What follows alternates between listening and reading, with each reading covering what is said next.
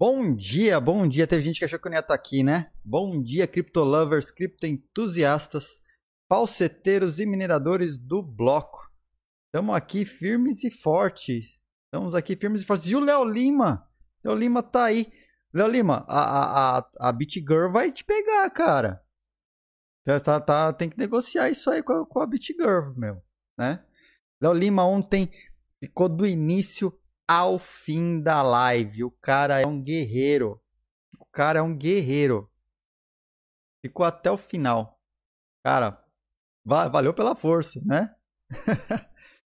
Bom dia, chat. Bom dia, bloco. Bom dia quem nos assiste. Bem-vindo ao Morning Crypto, nosso programa matinal aqui para atualizar das últimas do, do nosso ecossistema de criptomoedas, é, blockchain, Bitcoin, né, o que está acontecendo ao redor do mundo. Já vamos começar com os recadinhos, né?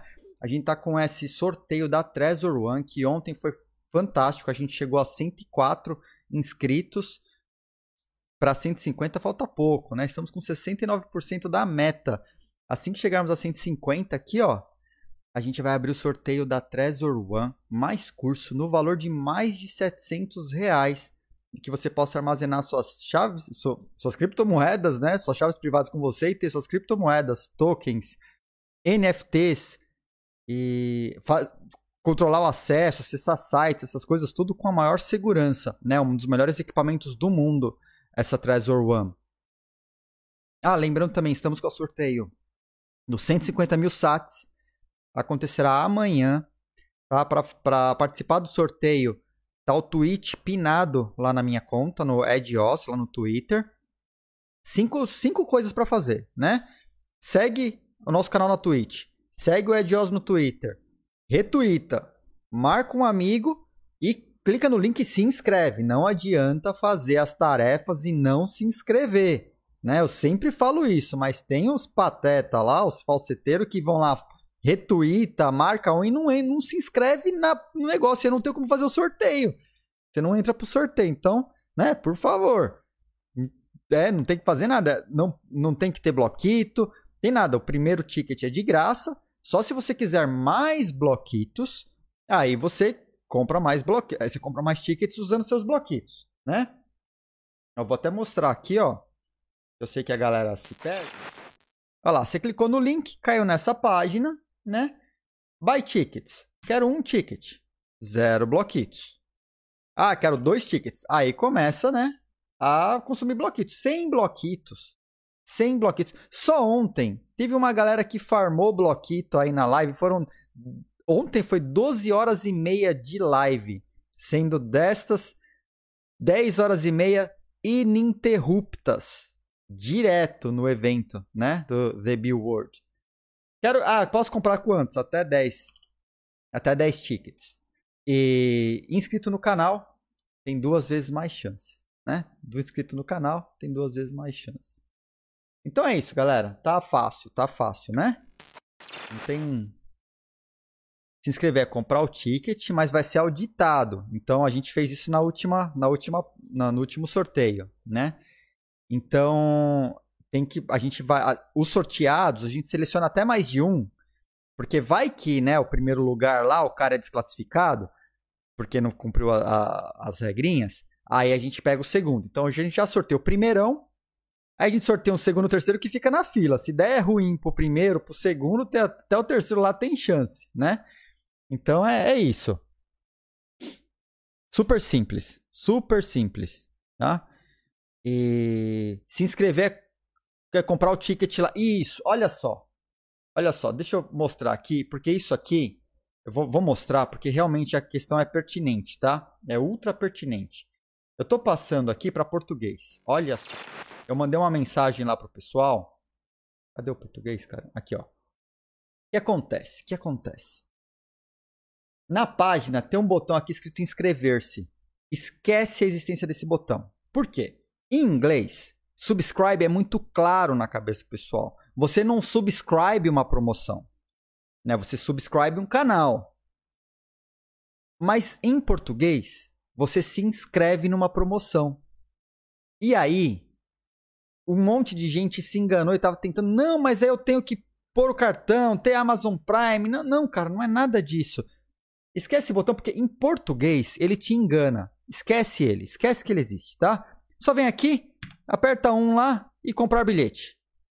Tá valendo, tá? Isso é se inscrever no sorteio. Aí eu abri um ticket lá no suporte do Stream Elements, os caras nunca me responderam, explicando para eles. Falei, olha, subscribe em inglês faz sentido, mas inscrever-se em português não faz, né? Porque o cara tá se inscrevendo na promoção, não faz sentido, né? Então, eu até ajudei o pessoal lá no Twitter que tava com dificuldade, eu não lembro quem foi, mas é isso. Esquece esse botão inscrever-se aqui em cima, esquece ele, tá? Ele só vai te atrapalhar. Não é para, não precisa apertar ele, não tem nada dele. Para se inscrever na promoção, um e compra um bilhete. Ah, quer mais bilhetes? Compra mais bilhetes, não tem problema, tá? Mas esquece esse cara aqui que ele, ele atrapalha a tua vida por causa do português. É, então, e, e se você tiver no celular, se você tiver no celular, o inscrever-se aparece em cima. Se você não rolar a tela para baixo, você nem vê que como que você entra no sorteio para participar do sorteio.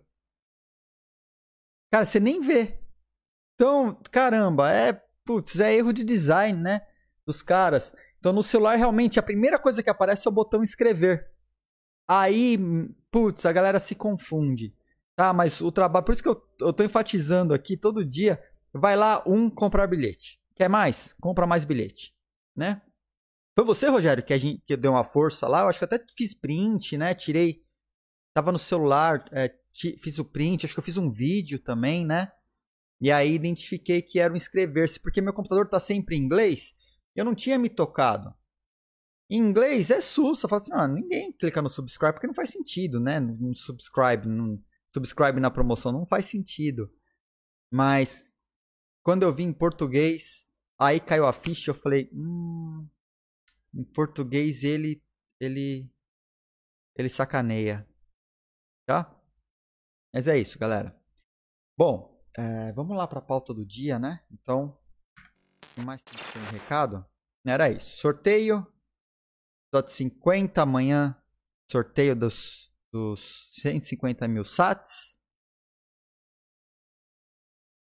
Rolou mais subs. Gift de subs pro bloco. Cara, foi muito legal. Rolou um monte de sub ontem. Foi, foi bem bacana. Foi bem divertido. Tenho que agradecer a galera que ficou aguentando aqui a live. Mas foi bacana, foi bacana o evento, né? O evento foi bacana, afinal. Bom, vamos lá. Vamos começar, vamos começar pagando? Cara, não, não tem que pagar, né? Então não, tem paga marreco hoje. A gente vai deixar o paga marreco pro final. A gente vai abrir outra, outra, outro sorteio, outro, outra aposta amanhã no final, porque a gente fez sorteio durante o evento e, e não abriu outro, né? Vai ser no canal do YouTube, não pude assistir a segunda ontem. A segunda de ontem. Vai, tá, vai pro YouTube depois, sim. Tá? Vai pro YouTube depois. É, espero não ser taxado lá no YouTube. Tinha uma parte que tinha um disclaimer lá que não podia, para ter autorização, tinha que pedir autorização de uso de imagem, não sei o que, o pessoal da ARC. Não faz sentido, né?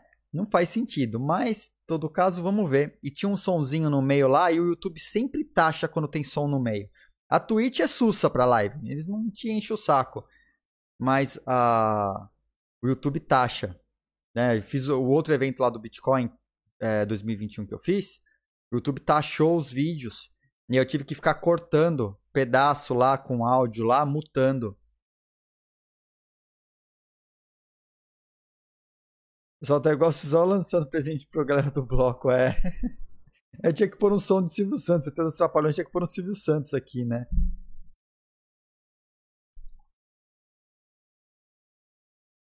Ah, é com beats, é com beats no Sound Alerts, é, ver, é verdade. Sound Alerts não, so, so, é Sound Alerts. Até tem, se você entrar no Sound Alerts, aí você entra lá no, no sobre, né, no, no sobre do canal, tem lá Sound Alerts. Até dá pra, pra pegar o sonzinho do, do, do Silvio Santos, mas aí tem que usar beats. Eu vou olhar o que aconteceu, de repente ela não tá publicada, espero que não tenha sido taxada. Eu vou dar uma olhada lá depois, tá? Depois eu vejo o que aconteceu. Mas ela vai sim pro, pro YouTube com certeza. Espero que ela esteja lá ainda, né? Tô acreditando que tá lá. Bom, vamos para a pauta do dia, tem bastante coisa. Vamos falar aí de governo, Tether. Vamos falar de, sobre prova de reserva. Foi falado bastante ontem no evento. E eu trouxe um exemplo de prova de reserva para a gente entender como que ela poderia ser feita, né? Vamos fazer um review de, do evento, né? Os tipos, os melhores momentos, melhores tweets, que aconteceu no evento tal. Vamos falar, passar aí as notícias de mercado, vamos falar de Vitalik, porque aconteceu ontem também o ETHCC e o Vitalik deu palestra lá e não deu para fazer os dois ao mesmo tempo, né? E vamos falar sobre o Picasso queimado. Vamos fazer um review do token, do NFT do Picasso queimado, né? Vamos ver se isso aí vai ter valor ou não, o que, que aconteceu. É, primo seu, Ana. Olha lá, falei do Picasso queimado, chegou a Ana. Bom dia, Ana. Tá, deve, os quadros do seu primo lá, que os caras andaram queimando e fazendo NFT. Vamos, vamos comparar esse quadro com, com essa arte digital com a outra arte digital que a gente mostrou ontem né? Vocês vão ver a diferença entre uma e outra. Uma, se uma, uma é descentralizada, outra centralizada, tal. Vamos como identificar isso, tá? Look Play, bem-vindo, bem-vindo. Junta mais aí no bloco que a gente está começando. Então vamos começar, vamos começar. Ah, valeu, valeu, tamo junto. Olha só, uh, eu, eu vou colocar o link. Pera aí, tá saindo som? Tá saindo som pra vocês? Ixi, gente. Pera aí, pera aí, o que aconteceu? Algo morreu aqui, ó. Peço desculpas aí. Não sei por que raios. Nossa, cara, tava quebrou aqui, ó. Agora, agora foi? Foi. Tá, tava mutado o áudio externo. Desculpa aí. Tá muito alto. Tá. Deixa eu ver se está tudo com áudio externo. Aqui está com áudio externo. Deixa eu ver a próxima tela aqui. Continua com o meu áudio lá. Tá, aparentemente está com o meu áudio externo aqui funcionando. Agora. Né? Vamos ver aqui na tela do chat. Também está com o áudio externo lá. Tá? Tô passando só as telas aqui para não tomar um susto. Tá, beleza. Tava, tava mutado o áudio. Foi culpa minha. Culpa minha, não, tá, não pegou o turnout for watch aqui. Desculpa aí, o Look Play. Tá, mas tá, tá valendo. Valeu, valeu aí pela, pelo áudio. É, bom, vamos lá. Ark Invest ontem é, foi um dos patrocinadores do evento. Ela. Cadê? Tá, coloquei o link aí. Ela, ela fez um, um relatório sobre a parte de inovação, ETFs e tal, né? E eles estão seguindo tal. Só que o relatório é longo, cara. E os caras não mandaram um PDF. Eles fizeram um cara falando e fazendo uma apresentação. E tem uma hora. Então eu não vou acompanhar com vocês essa uma hora de. de uma hora e doze. Tá? Então, é, tá o link aí para quem quiser. Só me mandou no Twitter, né? Tentou mandar aqui o link, aí foi taxado tal, aí foi no Twitter, aí rolou. Então trouxe aqui, tá registrado, vai para a descrição do vídeo e o link já tá no chat. Então quem quiser ver, eu vi o comecinho só, é bem bacana.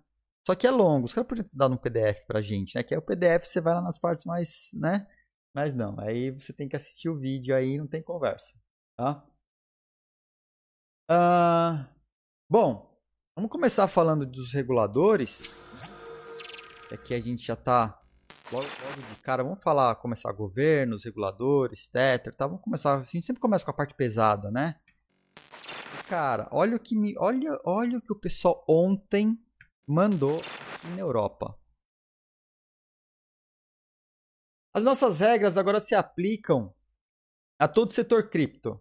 A gente vai banir as wallets que são cripto que são anônimas. E ter certeza que toda transferência de criptoassets seja rastreável. Bom, se você queria uma explicação aí por que, que o Bitcoin dropou ontem, pode ser que essa seja uma ótima explicação. Né? A gente estava na live, não estava acompanhando e vendo aquela loucura acontecendo.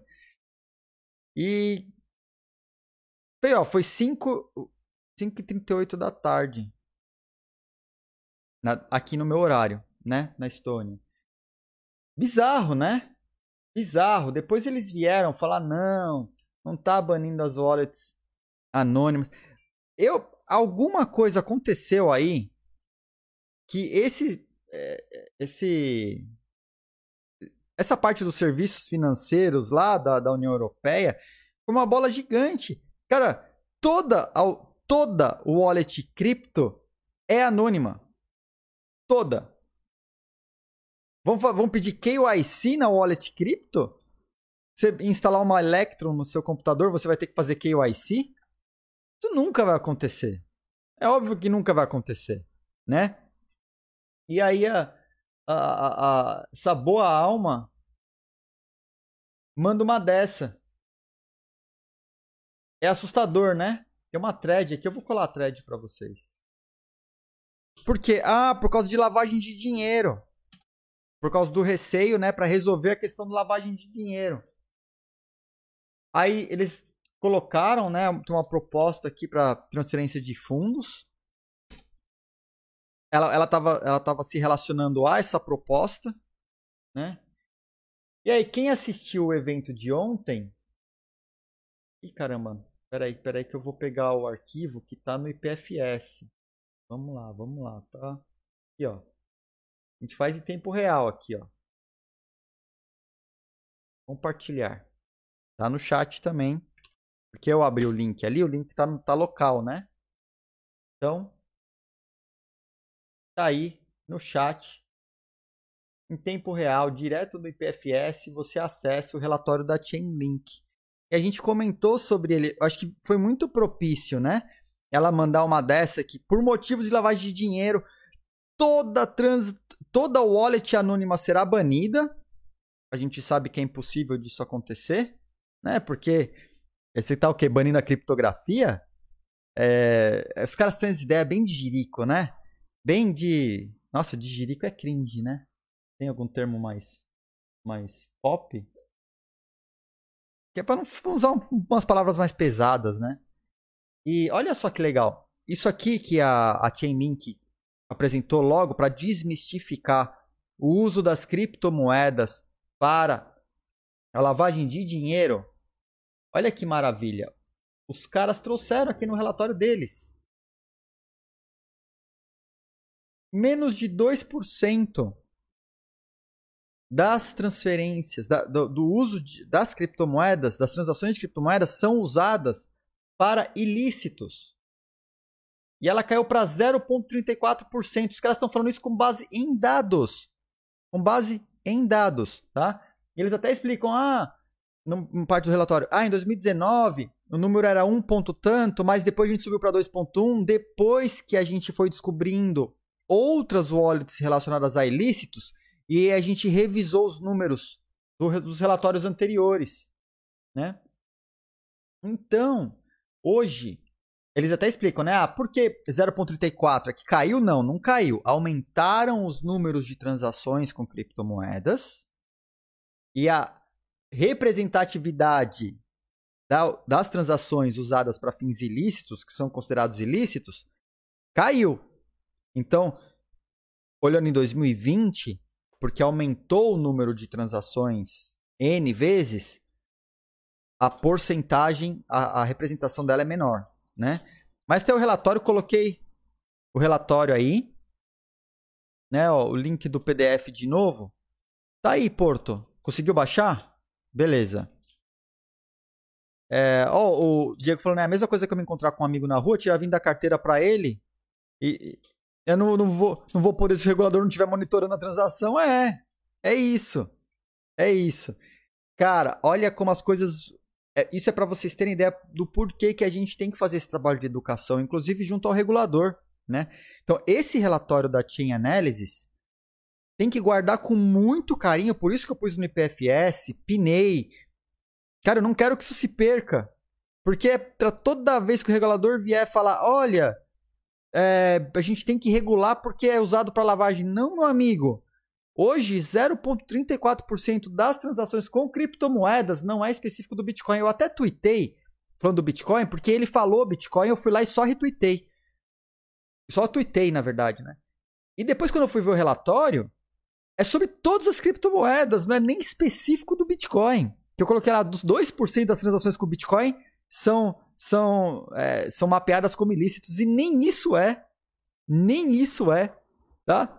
Todas as criptomoedas juntas usadas para ilícito representam 0,34% de todas as transações que aconteceram em 2020. É muito pouco. É muito pouco. Então não dá para você é, usar como argumento que você vai banir as crypto wallets que são anônimas, porque todas são, por causa do motivo, tendo como motivo a lavagem de dinheiro e que todas as transações vão ter que ser monitoradas. Pelo amor, pelo amor, é muito errado isso. E os nossos, os nossos reguladores, é, legisladores, né, é, brasileiros, eles têm a mesma ideia. Por quê? Eles replicam aquilo que um regulador que eles consideram que é mais importante, que estuda mais que eles, fala. Então a SC fala uma caca gigante, chega a Comissão Europeia fala outra caca gigante, e os caras usam isso sem checar a fonte, sem ver relatório, nada. Os caras assumem como verdade porque é do interesse deles. A gente sabe que esse negócio de monitorar transações, tudo que vai acontecer com a CDBC, com a CBDCs, a gente continua falando sobre controle, poder e coerção, né? Controle, poder e coerção. Então, pô, não é bem aí, né, o, o Comissão Europeia? Não é bem aí. Vamos, vamos, vamos rever. Vamos rever que suas premissas estão erradas. Suas premissas estão erradas. Não é por aí. Mas saiu a nota lá falando que não é bem assim, não são a, né?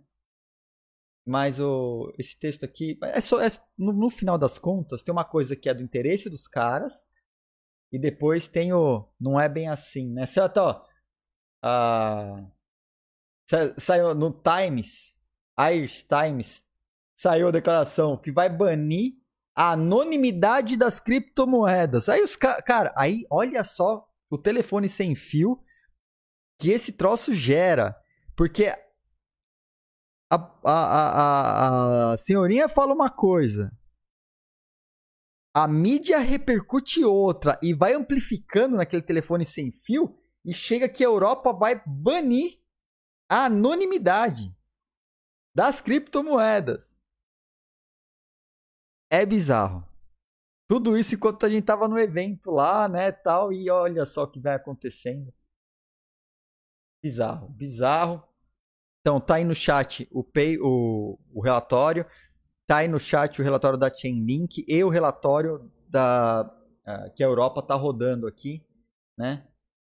É, da proposta deles para implementar é, o EML, a AML, reforçar essas coisas contra lavagem de dinheiro, contra financiamento do terrorismo e tal, tá?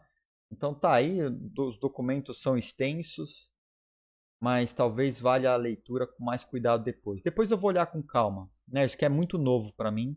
Eu não tive tempo de olhar esse documento inteiro, não tive tempo de ler o relatório da Team Link inteiro, né? Porque, quem sabe, eu tive poucas horas de sono aí, né? Mas tamo aí, tamo, tamo, tamo pegando informação para atualizar a galera, tá? Mas não fica por aí, né? É, SC, cara, o chairman o cara, o cara da SC manda que stablecoins, criptomoedas em geral, podem cair aí né, na, na área de security. Que, que, que tipo de criptomoeda? Na verdade, ele estava se relacionando, estava tava, é, tava dizendo mais sobre as stablecoins. Porque tem uma galera que, que a gente já, acho que todo mundo já sabe, stablecoin tem que ser lastreada em alguma coisa. Papel ruim, título ruim, tudo que é coisa ruim, né? Stablecoin é uma representação, podemos dizer que boa, de uma coisa ruim. Diferente da CBDC, que é uma representação ruim de uma coisa ruim. A stablecoin pode vir a ser uma representação boa de uma coisa ruim, né? E eles disseram o seguinte, é que aí, aí o cara, ele foi ele foi bem enfático assim, bem com poucas palavras.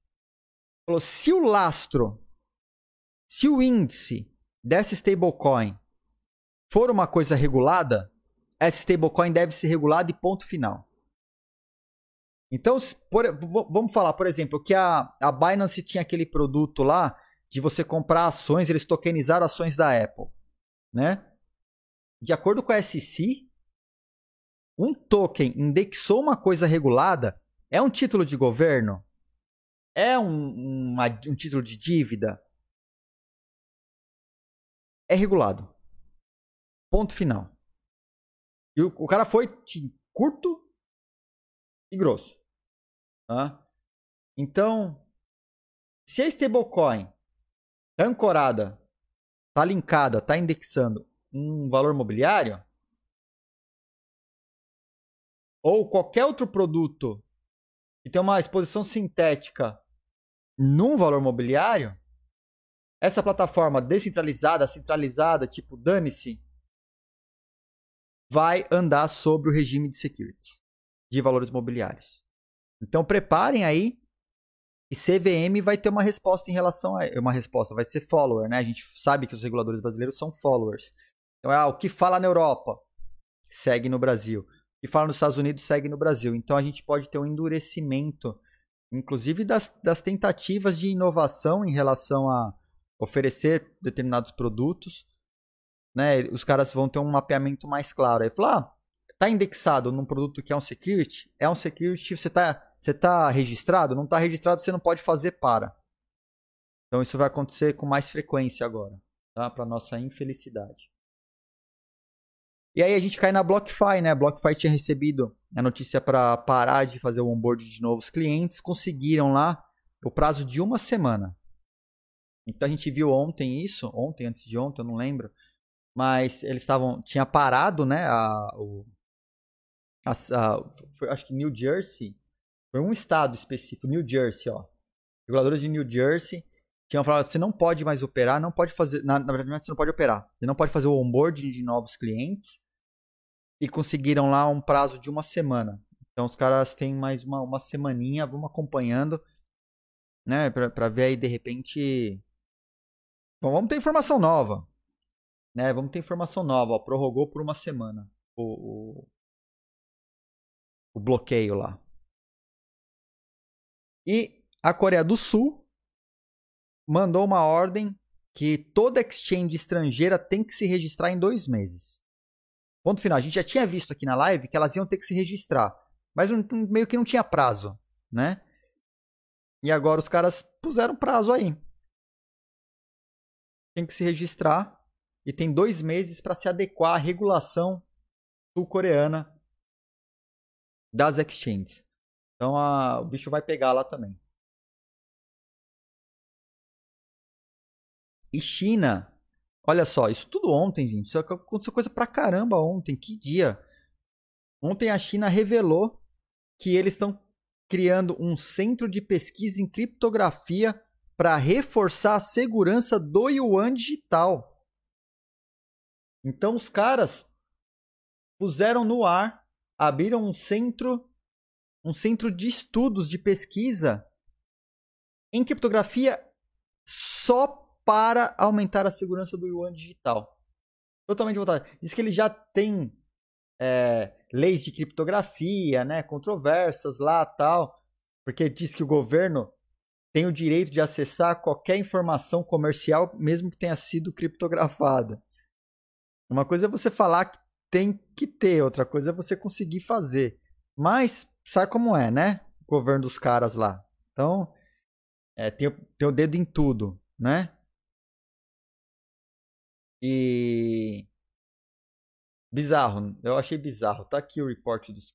Ixi, eu tinha o link do report dos caras, tá aqui. O report dos caras, né? Onde ele. Onde eles anunciam a criação desse centro de pesquisa de aplicações criptográficas National Financial Industry Cryptographic Application Research Center. Longo nome, né? E...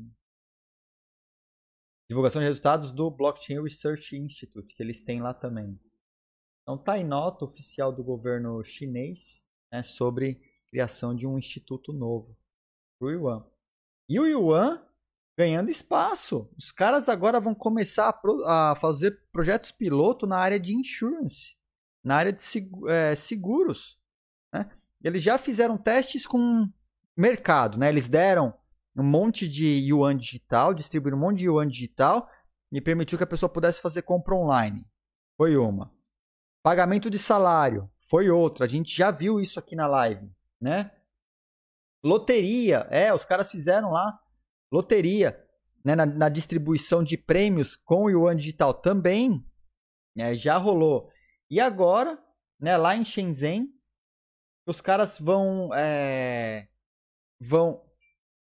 Como que eu posso dizer? Eles vão dar benefícios para que você use o Yuan digital na, na aquisição dos seguros. É, é uma linha de seguros lá para Covid, né? De quem trabalha com é, quem trabalha na linha de frente contra o Covid e tal, na área médica. E os caras vão é, dar benefício se usar o Yuan digital. Olha, ó, a gente está falando da China aqui. E a galera ainda falando, será que o Yuan digital vai, vai. Cara, o Yuan digital já aconteceu. O Yuan digital já aconteceu. A gente só tem que aceitar. O Yuan digital já aconteceu. A gente vem estudando aqui na live como que a China. Uh, quais as estratégias da China para propagar o Yuan digital fora da China. A gente já viu que eles já fizeram teste com remessa, tá pagando salário, galera tá recebendo como prêmio de loteria, o pessoal tá fazendo compras, tá pagando seguro. O que que falta? O que que falta? Agora, a hora que o, isso é um, é um trabalho de educação da população, forçada. A hora que o comércio passar amplamente a aceitar yuan digital, já não tem mais volta, né? Já não tem mais volta. A única coisa que eu posso dizer para vocês é: logo chegará o dia em que todos teremos contato com o Yuan digital. E não tem conversa. Cara, você vai comprar na Wish. Você vai pagar com o Yuan digital, talvez. Vai comprar no Deal Extreme, vai comprar no Alibaba. Vai, vai usar o Yuan digital. E você vai ter benefício por isso. A questão é essa. Pago com dólar ou pago com Yuan? Paga com Yuan. Quem, quem pensou aqui em estar tá usando dinheiro Yuan para comprar coisas, né? Logo mais. A expansão está sendo rápida. A gente viu, a gente estudou aqui a, a Rota da Seda, a gente viu os caminhos de expansão através de África, toda a Europa, a América do Sul. Então, cara, é, é o Felício. E, e, e, você vai falar que você não compra mais nada que vem da China? Como você não vai comprar nada que vem da China, meu amigo? Né? Então, preparem-se, preparem-se que vocês terão contato. Todo mundo será exposto ao Yuan digital em algum momento. Acredito que sim. Acredito que sim, né? É, eu, para mim, cara, eu, óbvio, é uma, é uma, é um dinheiro do governo. Eu não sei quanto vale a pena. A não ser que você queira fazer head, né? Ah, eu vou, vou, vou holdar Yuan digital. Na minha cabeça não faz sentido nenhum. A não ser que você faça head no Yuan digital, caso ele se torne uma moeda mais forte. Muita gente faz head em dólar. Né? Você pega, compra cripto, passa para dólar no momento em que você quer alfaçar, depois volta para cripto de novo. Né? Será que o Yuan digital vai se fortalecer a esse ponto? De virar head de operação? De arbitragem? O Yuan digital vai virar, uma, em vez de você usar uma stablecoin como um USDC, você vai usar Yuan digital entre exchanges? Não acredito, não acredito. Não, não acredito que vai chegar nesse ponto. Acho que o Yuan digital vai ser uma moeda comercial para você, que vai te facilitar transações de compra, principalmente, né? Mas que a treta direta com o dólar, isso é. E o digital já é realidade. Não tem mais volta. Ele já aconteceu. A galera que, que fala, não, mas vai. Não, não vai que vai acontecer já aconteceu. Tá? E aí você tem Senado americano falando para os atletas lá em, é, nas Olimpíadas não, não usarem o yuan digital porque é, é como se fosse um Trojan chinês para acessar informações do governo americano. Ah, aí, aí começam as ondas né, de teorias da conspiração e essas maluquice toda. Então, será que é questão de se proteger? Será que não vai ser uma moeda que, que nem uma stablecoin? Você pega lá uma, uma wallet, vai fazer compra, você usa essa moeda. Eu acho que vai ser mais simples. Tá? Ah, mas os caras os cara já controlam tudo. Eu, eu, o governo chinês já quer olhar tudo, de tudo e todos. Ah, sei lá. Você, cara, se você compra uma coisa no Wish e ele mandou, chegou na sua casa, o governo chinês tem seu endereço. Tenha certeza. Tenha certeza disso. Tem acesso ao seu endereço, seu telefone, seu e-mail. Alguma coisa o governo chinês já sabe sobre você. Se você comprou no AliExpress, comprou no Wish, comprou no Dio Extreme, comprou no Alibaba e entregaram na sua residência, pode ficar tranquilo que o governo chinês já sabe onde você mora. Tá? Os caras vão ter acesso. Vai continuar. Agora, que vai facilitar, que vai facilitar a, as transações, eu acho que vai tornar mais rápido. E aí é a estratégia da China no fortalecimento do yuan frente ao dólar. A treta não é com a gente. A treta está em outro nível. Os caras estão comprando. Os caras estão comprando treta contra os Estados Unidos. Tá? É economia global. Tá? É geopolítica. É outra história. Tá? A gente é peixe muito pequeno. Muito pequeno. Mas compete com criptomoeda? Não, é outra coisa. Tá? É outra coisa. Eu sempre falo aqui, CBDC é dinheiro é a versão digital do dinheiro ruim que o governo cria. Que o governo imprime. É a versão digital disso, tá? Não passa muito disso. E vamos falar de Tether, vamos falar de Tether, né? A Tether, a gente viu, né, o SDC ontem, a gente, a gente viu que os caras libera, liberaram um relatório de auditoria, não era o esperado, né? A gente esperava recente, mas liberaram de maio. Tava atrasado desde abril, então liberaram maio. Andou um pouco. A gente falou disso na live de ontem. Os caras foram num programa. E aí foi questionado. E aí? Você vai, vai liberar essa, né? Aí os caras falaram: "É, então a gente sabe, não tem, não tem auditoria tal, mas vai sair, vai sair". Aí o cara perguntou: "Nos próximos anos?" Ele falou: "Não, não, não, não anos, meses". Então, diz a Tether, tá? membros do conselho da Tether, dizendo que em meses teremos auditoria da Tether. E o cara ainda falou assim, falou, ah, você sabe, é complicado, né? Porque são vários anos de operação, tem que fazer auditoria pro retroativo inteiro tal. Cara, são seis anos, né? uma auditoria em tudo que os caras fizeram em seis anos. Vocês acham que sai meses? Eu não acredito. Eu acho que foi conversa, conversa, conversa. Não acredito. E aí ele fala aqui, ó. A gente, a, gente vai, a gente vai ser os primeiros a fazer uma auditoria completa porque nenhuma stablecoin fez isso ainda. Como assim? Aí me deu uma baita interrogação na cabeça. Como assim? Malemar tudo, que nível de auditoria vocês estão fazendo? Prova de reserva, prova de solvência. São diferentes, né? Você comprovar que você tem lastro é uma coisa, provar que você é solvente é outra. Eu acho que ela é um pouco mais ampla, implicam outros aspectos, né? A gente pode até separar esses dois termos. Mas faz uma auditoria de prova de reserva. Começa com a prova de reserva. Elas nunca fizeram. Nem isso. O SDC pelo menos está lá mostrando né? Prova de reserva, é, uns, é meses. É verdade, Rogério, eu não tinha pensado nesse aspecto, né? Mandou bem aí no chat. Mandou bem, é. É só que vão lançar em meses. Não falaram quantos meses, né? Pode ser 36 meses, 48 meses, 72 meses, né? Meses é meses, tá certo. Boa, boa. Gostei, gostei da, qual o nome do banco mesmo que o Tether tem os assets? Ah, eu não lembro de cabeça. Não sei. Tem que olhar lá. Pra ver, mas eu acho que não é um banco só, não. Eu acho que não é um banco só porque a, a, a Tether já falou que eles diversificaram em diversos tipos de ativos. Não é só dinheiro em conta. Né? Eles têm ativos. Então acredito que os caras tenham lastreado o quê? Ações. Eles falaram que é commodities, eles têm commodities para diversificar isso. Então eu não sei, não, não sei qual é o banco, mas putz, que coisa, né? Mas vai ter, vai ter. Então temos esperança de que Tether será Ainda mais agora, a, SC deve estar tá muito na cola dos caras, né? Deve estar tá muito na cola dos caras. E quando essa auditoria, quando a SC chega né, em nível aí falar o que aconteceu em 2015, 2016, que descobriu o que, que é o Tether, né?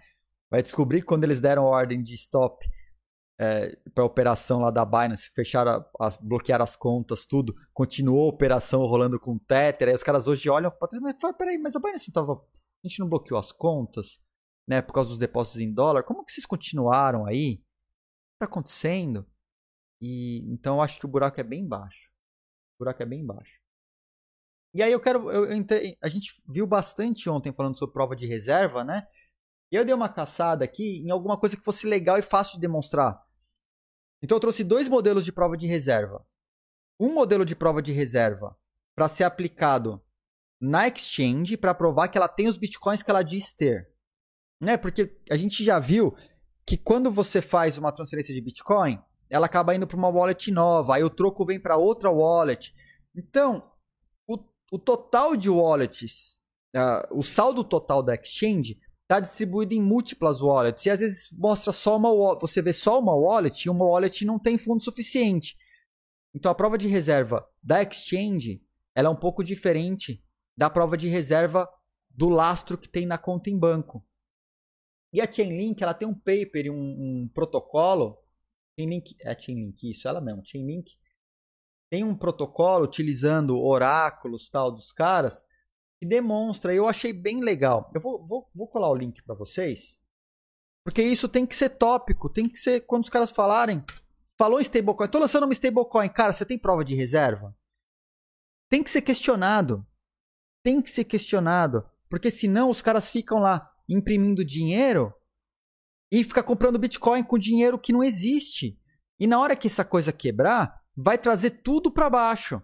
Porque qual a porcentagem de Bitcoin, do pump, do, do preço do Bitcoin hoje, que não foi inflado pelo Tether? A gente sabe que é de milhões. O, é, milhões de Tethers foram usados para comprar Bitcoin e isso impulsionou o valor do Bitcoin, pumpou o Bitcoin artificialmente. Então, se, vamos supor que hipoteticamente discutiu no chat ontem durante a live hipoteticamente, se o Tether chega a zero, 4.7 bi, né, que os caras têm lá, é, que, que representa, ou 4.7%, eu não, não lembro exato, né? É só isso que vai cair o valor do Bitcoin? Talvez não. Porque todo o valor do Tether indo a zero, quanto desse Tether não foi utilizado para pampar o valor do Bitcoin? Porque a gente sabe que o valor do Bitcoin não é exato aquele valor é, que representa o Tether, né? Você começa a comprar Bitcoin pelo fato dele ser escasso, ele vai ficando mais caro, então quanto mais compra, mais caro fica.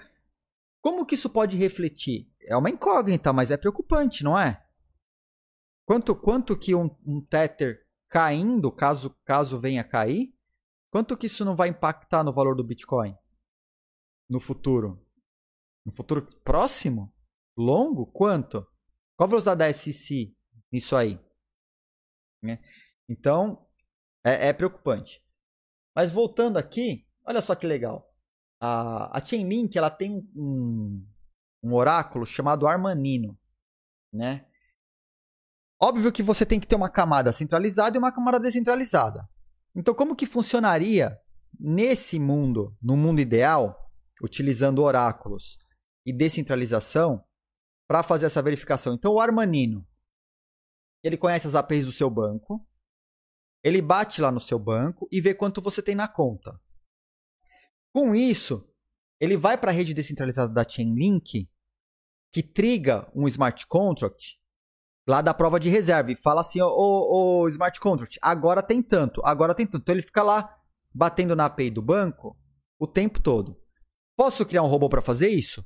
Posso, mas se o robô for criado por mim, o mercado pode questionar, pô, mas você, tá, você criou o robô que olha a sua conta no banco e que abastece o seu smart contract dizendo quanto você tem. Não é melhor deixar isso para uma empresa terceira, independente? Deixar para um robô agnóstico fazer? Preferível, né? Pelo menos você, aumenta a confiança. Então o robô vai lá no seu banco, olha quanto tem na conta, em ativos, em produtos e o que for que ele tiver preparado para ver, o que o, o, o, robô verifica pode ser público, né? O robô vai lá, ele vai olhar. é do interesse do robô pegar a informação mais é, mais correta possível. E aí ele volta num smart contract de prova de reserva e fala: Ô, ô smart contract, eu vi isso, vi isso e vi aquilo. Aí escreve lá no smart contract. E aí a gente sabe o que, que o robô viu, né? E aí, os smart contracts que fazem a, o controle de emissão e queima de moedas, eles olham a prova de reserva e tentam é, fazer um espelho no mercado daquilo que tem na prova de reserva, né? Eles vão até mais longe aqui, ó. Eles falam: se o que tiver de, de token no mercado for maior do que tiver na, declarado na reserva, nega a transação. Se for abaixo, permite que a transação ocorra. E aí você meio que autorregula, né? Você não deixa que a, a você tem, uma, você tem uma prova de reserva registrada no smart contract através de oráculos confiáveis, descentralizados, que vão olhar isso o tempo todo para trazer uma informação correta, tá? Porque o, o ponto que pode ser corrompido é esse cara aqui, ó. Esse cara aqui. Ele pode ver, ah, tem um, aí ele vem. Se ele olhar na conta tiver um, ele vier aqui registrar dois, ferrou, né? Então, mas o, o que acontece? A Chainlink, o trabalho da Chainlink é justamente criar esses oráculos descentralizados, verificáveis, para que a gente possa confiar. Então, a stablecoin que você está usando o oráculo da Chainlink, não tá? Por quê? Como que eu vou confiar em você? Foi você que criou o oráculo que olha a conta no banco e abastece o smart contract? Não, né, meu amigo? Não, aí tá ruim, né? Então, esse é o processo automatizado. O outro processo tradicional é pagar uma Grant Thornton da vida, pagar uma dessas grandes consultorias para fazerem a auditoria, né? E falar que viram o valor que estava na conta, os ativos todos. Percebe que pode ter uma mudança no mercado? Aí você pode gastar muito ou pode gastar pouco. Eu confio muito mais numa empresa como a Chainlink tendo um robô agnóstico verificável abastecendo smart contract com informação que ele viu. Eu, eu prefiro esse mundo do que a auditoria. Porque a auditoria e relatórios são feitos por pessoas. Pessoas são corrompíveis. Né? Então, prefiro meio quanto mais automatizado, melhor. O DAI é seguro, Ed? O CryptoFênix colocou lá no chat. O DAI existem questões em relação à centralização da governança, mas a MakerDAO deu um passo gigante agora, dizendo que inclusive a fundação está saindo de jogo. Eles vão fechar a fundação e vão ficar totalmente descentralizados. Eu acho que dentro do que a gente tem de stablecoin automatizada por algoritmo, eu acho que a DAI é a melhor. Não que ela seja perfeita. Percebe a diferença? Tá? Então, confio, mas eu acho que a DAI faz o melhor trabalho de stablecoin descentralizada. Ela não é só algorítmica, né? Porque ela depende de uma votação para ter a flutua da governança, para ter uma flutuação no valor, para reancorar o valor, para fazer emissão e tal. É, a questão é, será que ela é suficientemente descentralizada? Esses tokens de governança estão suficientemente descentralizados para que as pessoas não tomem decisões é, arbitrárias, até agora não aconteceu. Então, minha questão é mais se ela é suficientemente descentralizada para que a tomada de decisão em relação à governança da flutuação do valor, por exemplo, não tenha, não sofra risco de algum tipo de controle, tá? Mas é a mesma questão de redes muito pequenas. Você tem o efeito de rede, mas se a rede for muito pequena, a rede toma o controle sobre o negócio muito mais facilmente. Né?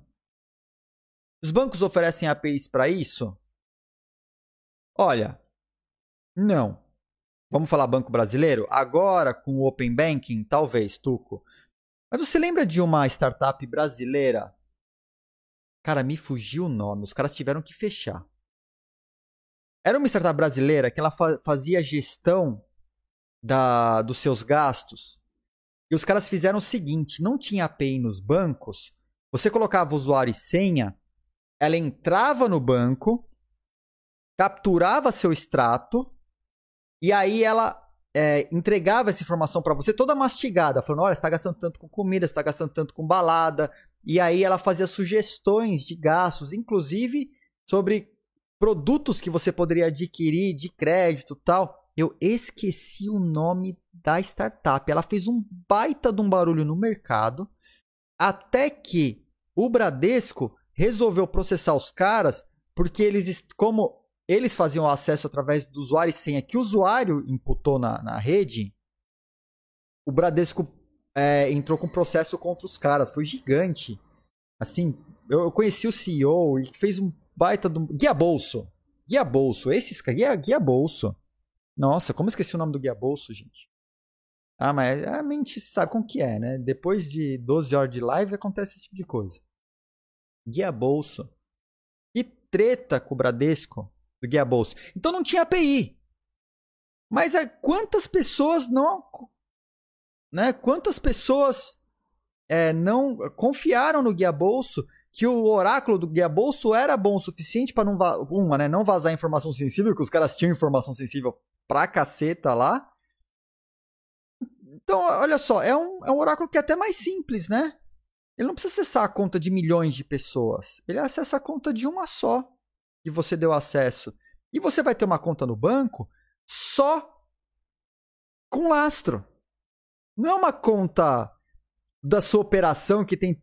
Ah, comprei flores pra, pra Beat Girl. Comprei flores pra esposa. Comprei flores pra namorada, né? Ou pro Beat Boy, sei lá. E, cara, não é só conta com as suas seus, a informação sensível do que você faz no dia a dia. Putz, é uma conta. Se você faz uma operação lastreada para uma stablecoin, você vai ter uma conta no banco específica para ser olhada para isso. E você disponibiliza essa conta para o robô. Então, mesmo que o banco não te forneça a API, é totalmente possível a construção de uma aplicação que acesse a conta do banco, extrai as informações, faça o parsing dessas informações, né? Você grabeia lá, parceia e abastece o smart contract com a, com a versão da verdade que você encontrou na conta. Né? Então, dá para fazer, dá, dá para fazer. Isso não é complicado fazer esses parsers. Não é complicado fazer, tá? E não precisa da API. Se disponibilizar API, maravilha, muito mais fácil. Se não tem API, faz o robô ir lá, acessar, pegar o relatório, parser, a gente chama isso de parser. Tá? Procura parser. Pois no chat aí. Tá? Eu tenho parsers direto. Né? Tenho parser, por exemplo, eu tenho um robô com parsers fazendo para ver se o cara é criminoso lá nas listas de criminosos do FBI. A gente tem um robô que vai lá no site do FBI, puxa as listas dos criminosos, aí parceia, né? Você faz o grabbing e faz o parser. Então, um robô pega e o outro robô que conhece o site vai lá, estuda o conteúdo, separa a informação e abastece o banco de dados. Aí nosso sistema de QoS, quando vai olhar, vai lá no banco de dados e vê se o cara está lá. Ele não vai o tempo todo lá no site do FBI, né? A gente tem isso para todas as listas de sanções do mundo. Lista de sanções da União Europeia, Banco Mundial, é... sei lá, próprio dos Estados Unidos, se o cara lista de terroristas, listas de tudo. Então os robôs vão lá todos os dias, baixam as listas, aí trabalham essas listas e abastecem o banco de dados com uma informação mais limpa, mais organizada, né? E aí quando o nosso sistema vai olhar, ele olha lá no banco de dados e puxa da informação. Então é, é normal. Para quem trabalha com data, data mining, entende bastante dessa história de parser, tá? É, então, ó, Cara, o processo é simples aqui, né? Os caras não podiam, não podiam ter, não podiam fazer todo stablecoin ter um processo desse. E aí continuando, eu falei isso para você, esse esse modelo que eu pus na tela, que vocês estão vendo, é para verificar a transação bancária.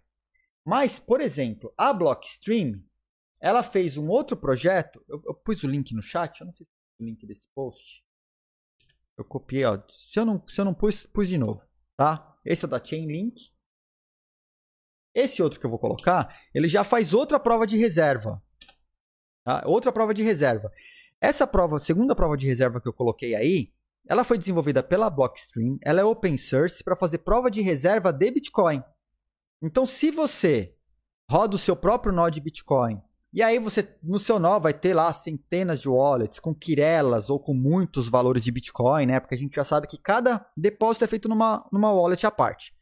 Você fez uma transferência, o troco volta para uma nova wallet. Então, o seu saldo total ele acaba ficando disperso em diversas wallets. Se você é uma exchange, o ideal é você provar que você tem aquele consolidado, né? Que você tem aquele saldo em Bitcoin na no, no banco Bitcoin que você está promovendo aí. Como que ele funciona? Cara, o código é open source. Ele faz o seguinte: ele calcula todas as wallets e soma todo o saldo que ele tem disponível no nó. Aí ele pega e faz uma assinatura digital usando uma wallet principal, que você declara qual é sua wallet, né? Ele assina esse saldo, esse sistema, e faz um, uma transação no, no blockchain do Bitcoin com essa assinatura digital, com essa prova de reserva. Super simples. Então você tem no bloco número X do Bitcoin, tem a prova de reserva até aquele momento. Então, ele usa o próprio blockchain do Bitcoin, o próprio Bitcoin, para fazer uma transação com a, a, assinatura digital da prova de reserva que você tem do Bitcoin. É genial.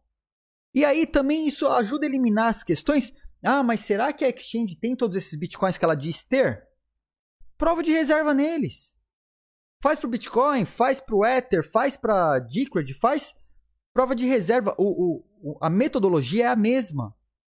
Você, o sistema contabiliza automaticamente as wallets puxa o saldo, assina e faz uma transação na rede comprovando, falando, olha, nessa data essa instituição, isso seja lá o que for, tinha esse, essa quantidade de bitcoins nesse momento. Aí foi registrado no bloco. Tá?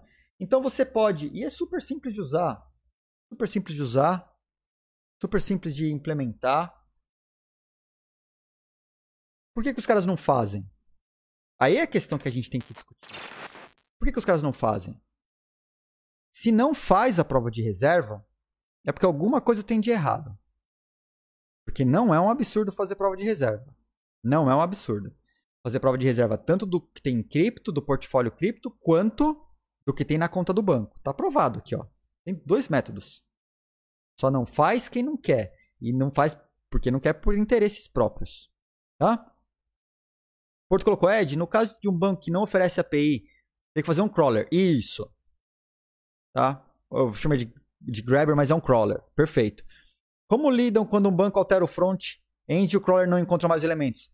Tá aí a principal dor de cabeça. A gente passa por isso o tempo todo. A gente, o, o sistema de coleta de provas da Original My, por exemplo, para o WhatsApp Web, mesmo para Facebook, é uma espécie de crawler, tá? Aí vai o Facebook e muda as chaves internas lá do, do das divs do WhatsApp. Meu sistema quebra. O que eu tenho que fazer? Tenho que abrir o sistema, olhar o que foi alterado, readaptar e botar para rodar de novo. Tanto para os crawlers, grabbers, os crawlers que a gente tem nas listas de sanções, no site do FBI, é, outros sites que a gente precisa grabear informação. O crawler, você tem que ficar atualizando o crawler, cara. É um saco. E eu vou te dizer que essa é a pior parte de manter um crawler ativo. Esse trabalho é manual. Quem dera, né, um dia a inteligência artificial fosse inteligente o suficiente para olhar isso e poder fazer as adaptações sozinhas quando mudam, mas não é. Cara, mudou. Mudou. É, mudou uma tag na página, seu crawler vai e quebra. É, Adeildo. Ó, o Adeildo sabe o que eu tô falando. Tem crawler pro Bradesco. Beleza, três vezes na semana atualizado. Porque os caras vão lá e mudam uma tag numa div, num title alguma coisa e te quebra o sistema inteiro. E aí você tem que ir lá e acertar. E aí você tem que manter, gente, cara, dá uma manutenção gigante. Concordo contigo. Por isso que, como o Harrison falou, a API aberta é salvadora. Tá, você está utilizando uma Open API, você sabe que você vai bater e ela vai te retornar a informação naquele formato sempre. E acabou, cara.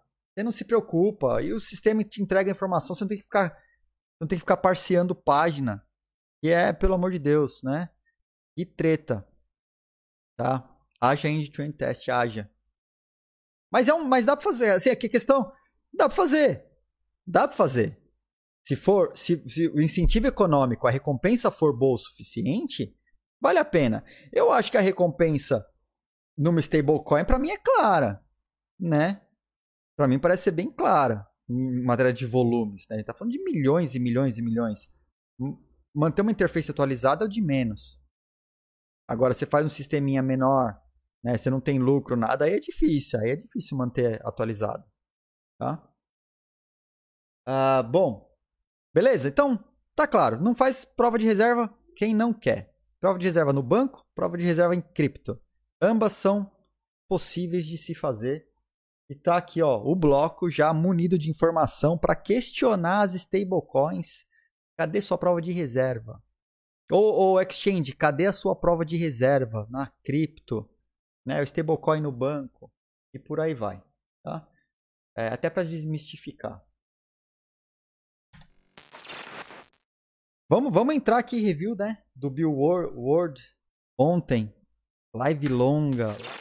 10 horas na sequência. 10 horas e meia ativa, de pé a live. Não deu uma dor de cabeça. Deu, deu dor de cabeça do lado deles lá, né? Vocês viram lá que caiu. Uma. Ah! Não, a menina tá falando do tempo da live aqui. Até, até, até acabar, né? Sair do, do. Cadê aqui, ó?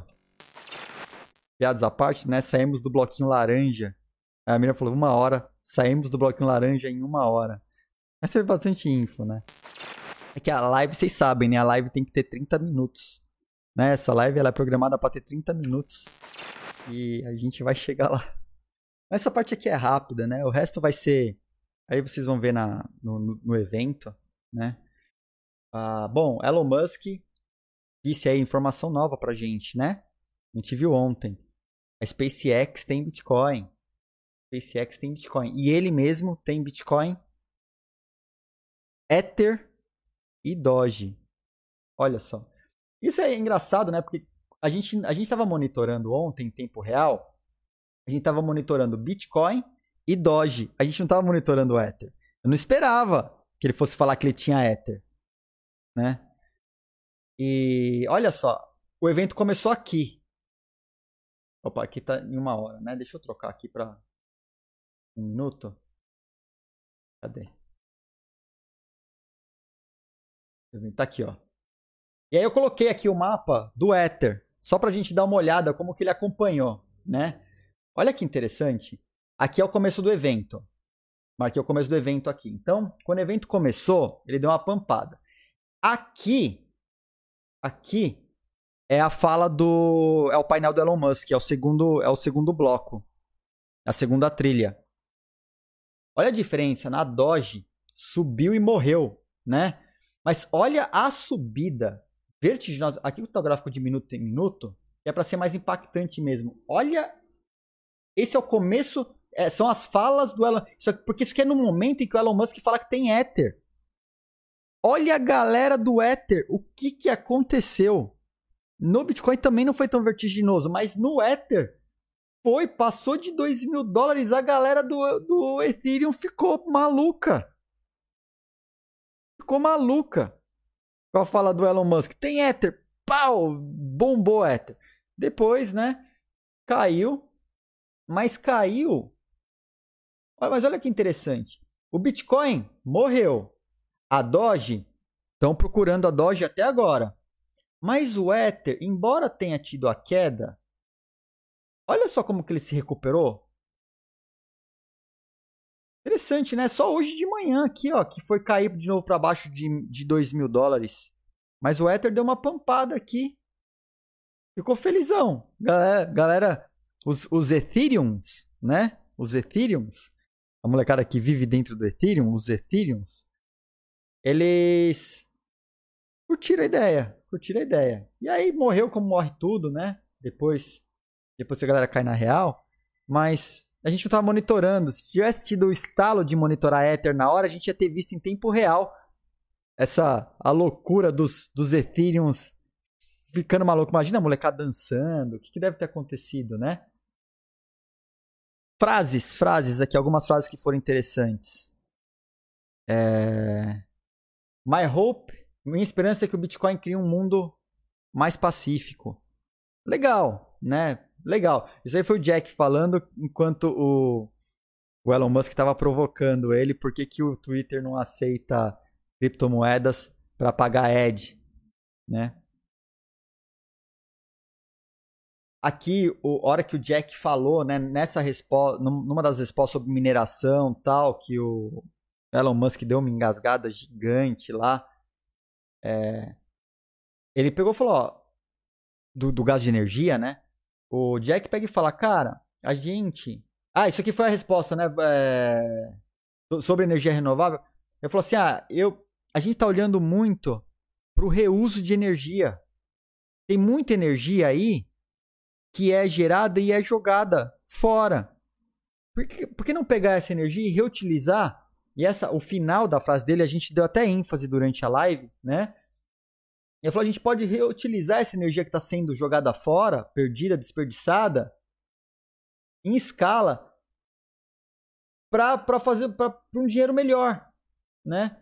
E aí ele fala até, eles dão um exemplo aqui de um desse Great American Mining que o Jack cita na palestra dele. Eu tenho a outra fala dele aqui do, em algum momento.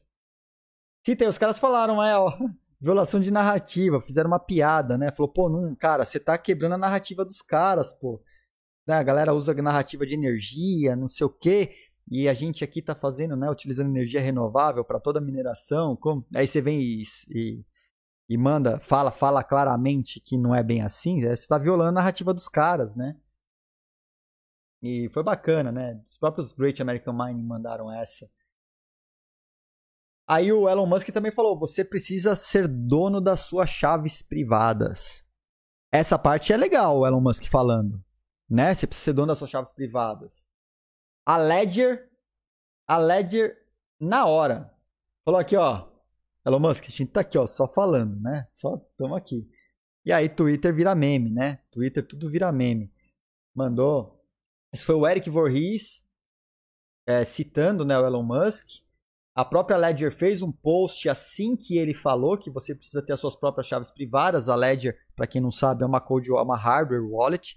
A gente está sorteando, vai sortear aqui no canal uma wallet do concorrente, mas a qualidade é a mesma né? A Trezor, a, tanto a Trezor quanto a Ledger são as melhores hardware wallets que a gente tem disponíveis hoje. Eu mesmo tenho aqui, ó, uso diariamente. Eu tenho uma Ledger Nano S que eu uso todo dia aqui, cara. E a o NFT, a minha identidade, o edgeos.crypto estão aí na minha Ledger comigo o tempo todo, diariamente, né? É, então, a Ledger foi lá e fez piada, né? Mas é legal o Elon Musk, pelo menos ele falou umas barbaridades lá, né? Deu umas engasgadas. Mas isso é real. A gente tem que disseminar. Seja dono das suas chaves. Você tem que ter as suas próprias chaves. Você pode fazer isso com uma hardware wallet, é mais segura, mas você pode fazer isso também até em papel. É muito importante que você tenha suas próprias chaves privadas, tá? Então, até ó, se inscreve no canal. Usa o Amazon Prime de grátis de graça no Brasil por 30 dias. Você pode se inscrever no Amazon Prime e usar o Prime gratuitamente aqui na live para se inscrever na promoção. Tá? E aí a Square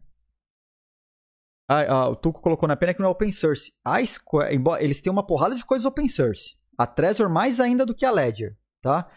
E a Square está trabalhando numa wallet, numa hardware wallet absolutamente open source. Os caras estão trabalhando nisso. Tá? Open hardware, open source, tudo, tudo aberto. e, se possível, rodar seu próprio nó. É isso, Despa. A gente, a meta é que toda pessoa possa rodar seu próprio nó e ser dona da sua chave privada. Então, em etapas. Rodar o nó ainda está um pouquinho longe, né? Por causa da usabilidade. Mas ter a sua própria chave hoje já é já é realidade, né? Hoje já é realidade. Não só isso, é uma porrada na cara das exchanges, meio que querendo dizer para elas dar um jeito de oferecer os serviços deles sem ficar de posse das chaves. São as DEX, Diego. Aí são as DEX, tá? É possível sim. E aí eu, eu acho que a, a, o caminho é que as exchanges deixem, deixem de ser custodiantes. A exchange ela ganha muito, muito dinheiro sendo custodiante, porque o seu dinheiro que está lá parado, ela está aplicando. E muitas aplicam as criptomoedas que estão lá paradas também. Veja o que aconteceu no ano passado, dois anos atrás, na história de quebra da Atlas. Exchanges estavam utilizando Atlas e as outras exchanges para trabalhar as criptomoedas dos clientes. Se você é custodiante, parte-se do princípio que você custodia, você guarda. Você não usa. Certo? E a treta toda que aconteceu lá em 2019, que levou para o buraco Bitcoin Banco, Negocie Coins, TriXBit, aquelas outras exchanges que os caras compraram lá, fizeram parceria lá no Rio de Janeiro, não lembro o nome. Atlas. Começou treta da Atlas, caiu todo mundo. Caiu todo mundo. Aí, fora o, o pump da, da, do algoritmo lá, do. Esse o nome do algoritmo, cara. Os caras põem cada nome. Do algoritmo lá da Negocicoins, do Bitcoin Banco, do, da arbitragem infinita, né? Como que era o nome? Ah, Fortinox. Fortinox. Né? Fortinox. Aí um pegava, ah, eu tenho uma criptomoeda do meu cliente aqui, em vez de ficar guardando, não, deixa eu pôr na exchange do outro para fazer mais dinheiro. Aí começou a quebrar, quebrou todo mundo, levaram todas as criptomoedas de todo mundo embora. Todo mundo perdeu tudo, né? Então, pelo amor, né? Então guarda, guarda contigo. Por isso que os caras não Assim, fala, não, mas eu não, não gosto de fazer custódia. Gosta sim. As exchanges gostam de fazer custódia. Tá aplicado lá um CDzinho, seu, seu dinheiro. Tá aplica... Vão pegar seus, as criptomoedas que estão paradas lá, vão aplicar também em outros projetos para fazer mais dinheiro, com, com, o dinheiro que você está deixando na exchange. Os caras estão ganhando. E aí reduzir taxa? Reduzir taxa? Nada, né? Reduzir taxa. Imagina. Eu vou ganhar em cima do cliente que transaciona na hora que ele for sacar para a conta dele e vou ganhar em cima da criptomoeda que está aqui também. Vou pôr, vou pôr no risco, vou fazer dinheiro em cima dela.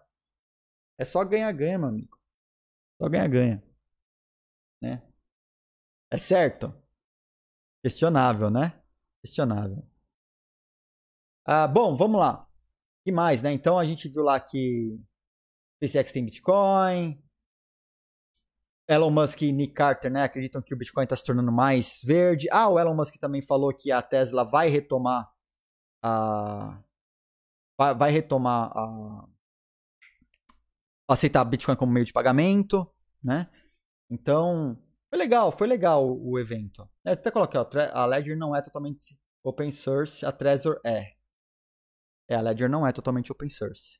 A Trezor tem mais. Eu não sei se a, a Trezor é 100% open source. Não sei. Não sei. Mas ah, eu sei que a maior parte das coisas da, da Trezor são. Tem muito mais open source do que, do que a Ledger. Isso é o ponto positivo para os caras. Né? E a Coinbase vai, vai adicionar suporte a Doge. A pagamento com Doge. Olha lá. Olha lá. Tem a ver com o tiozão? Não sei se tem a ver com o tiozão. Né? Mas passamos então a revisão aí do que aconteceu ontem. Foi muito bom, tá? Muitos fundamentos assim, falados por pessoas é, importantes. E é legal até para a gente revisitar os nossos próprios conceitos, né? E ver que se a gente está alinhado ou não com o que os caras que estão criando, que estão desenvolvendo, que são influenciadores de mercado, são pessoas que têm nome, têm muito conhecimento, tá alinhado. Então eu acho que não tá longe, não. A gente está indo num caminho bom aqui, bloco. Né? Morning Crypto tá num caminho aqui. Vocês viram? Teve, quem assistiu viu que tudo que foi falado lá a gente comenta aqui. No dia a dia, né? Então isso é legal, isso é legal saber. É. Bom, a gente pode entrar aqui agora notícias de mercado e Vitalik, né? Então isso que já é basicamente coisas do mercado. Vitalik, foi legal que lá no, no ETHCC, é, eu até tenho, tô com o link da palestra dele aqui, mas eu não acho que não vai dar tempo, porque eu tenho uma reunião depois, não vai dar tempo de assistir junto a palestra dele. Mas foi legal no sentido de que ele falou assim, cara, a gente tinha que parar de olhar só para DeFi. A gente tem outras coisas para construir ao redor de DeFi. Por exemplo, validação descentralizada de identidade. Tem que ser revisado isso. Né? As DeFi, em algum momento, vão fazer uso desses tipos de produtos. Né? Então, não é só a parte financeira, não é só o DeFi descentralizado. Tem coisa. Aí ele fala aqui também, ó, é, social media descentralizado. Precisa ser revisto isso o quanto antes. E ele mesmo fala, cara, você não pode ter uma rede social, tipo Twitter, você vai pagar 5 dólares por tweet. Não faz sentido. Né? Eu vi isso, parece que o ETH vai permitir usar registrar seu nome no ETH no lugar do endereço de carteira. Já pode, Despa. Já pode, tá? Eu tenho lá o edios.crypto, mas eu podia ter um edios.eth. Se você pegar qualquer wallet, qualquer wallet hoje que tem Ethereum, Trust Wallet, MetaMask, mais um monte de, de wallet bacana. Se você quiser mandar cripto para mim, você só digita lá edios.crypto. Você não precisa colocar minha wallet, eu não preciso nem fornecer. Eu já publiquei eu, relacionado ao meu, ao meu nome, edios.crypto. As wallets, se você colocar, você pode me mandar Zcash, Doge, Bitcoin, Monero, pode mandar é, Litecoin, pode mandar Ether, pode mandar Bitcoin, falei. Uma porrada de moeda, cara. Tá tudo vinculado ao meu nome. É só pôr na wallet. Você pode até abrir a wallet, não precisa mandar nada, mas você abre uma wallet tipo Trust, Metamask, é, pô, qualquer wallet do Ethereum hoje aí, dificilmente vai pegar uma wallet que não vai ter é, Wallet, tudo. É só colocar lá. É, tá na casa de 40 dólares. Tá na casa de 40 dólares, tá? o meu é do Unstoppable Domain. Eu não comprei porque aí eu fui agraciado, né? Eu fui agraciado. O pessoal do Unstoppable Domain, quando eles foram lançar a plataforma, eles falaram o seguinte: para não serem registrando o nome de alguma galera, uma galera que a gente acha que são importantes no mercado, eles, eles locaram alguns nomes. Quando eu vi o serviço, eu fui lá registrar. Eu falei, cara, vou registrar o edios.crypto agora, né? E o Original My. E, e, e, eu vi que estava locado. Aí eu abri um ticket no suporte, os caras me mandaram um e-mail e falaram: não, é o seguinte, a gente mapeou no cenário global algumas pessoas que a gente acha que estão fazendo algum trabalho tal. A gente vai te dar. E aí eles me deram, cara. Eles, é, é, eles bloquearam para não terem o risco de registrar o meu nome. E eles me deram o, o edios.crypto e o originalmy.crypto. E ponto .zil também, eu tenho ponto .zil e ponto .crypto. E aí eu fui lá e configurei o edios.crypto. Então, olha só, o meu edios.crypto tem NFT, endereço para o meu blog e tem várias wallets que são minhas, que eu uso. Então, se você quer me mandar qualquer troco, edios.crypto. Você não precisa saber minha wallet. O sistema já vai, como é descentralizado, é tipo um DNS descentralizado, ele já vai lá, olha quais wallets. Ah, é, é, é Doge? Esse é o endereço de Doge. É tal, tá aqui o endereço tal. É Decred, tá aqui o endereço Decred, tá tudo registrado lá. Até, até meu blockchain ID, aí eu fui no smart contract e adicionei meu blockchain ID. Criei, criei um atributo novo que não tinha. Eu falei com os caras, os Top Domains, porque eu troquei muita figurinha com eles. Tanto é que eles fizeram um blog descentralizado depois que eu falei pros caras. E aí eu troquei muita figurinha. Aí eles me passaram o caminho todo eu fui direto no smart contract e registrei o meu blockchain ID lá. Esse código que você está vendo aqui está registrado dentro da, do edios.crypto também. Tá? Tá registrado lá. Todas as minhas wallets. E os caras fizeram, então já tem APIs, tudo.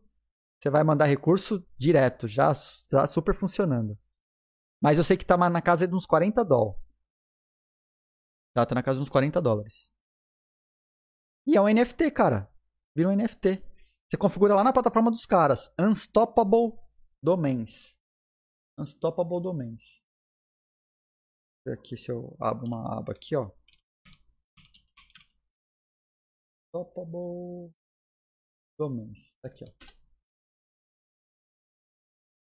Mas também tem já o ENS, que é o serviço direto nativo do Ethereum também, que é, é, é, o mesmo tipo de sistema, só que o Unstoppable tem o domínio .crypto, que eu acho muito louco, e tem os domínios .eth. Aí você procura por ENS, tá? ENS. E aí, deixa eu ver se eu consigo fazer uma, uma busca aqui, ó. Edios.crypto.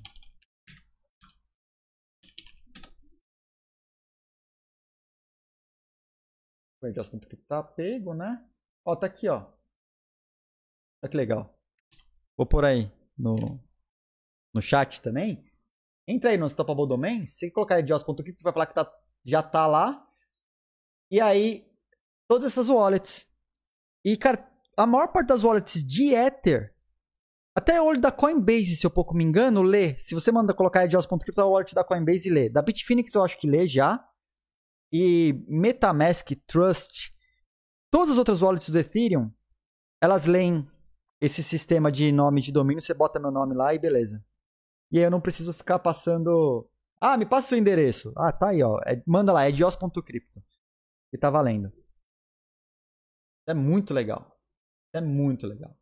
Ó, tá aqui, ó. ZIL, BTC, TH, ETC, Zcash, Doge e MyID.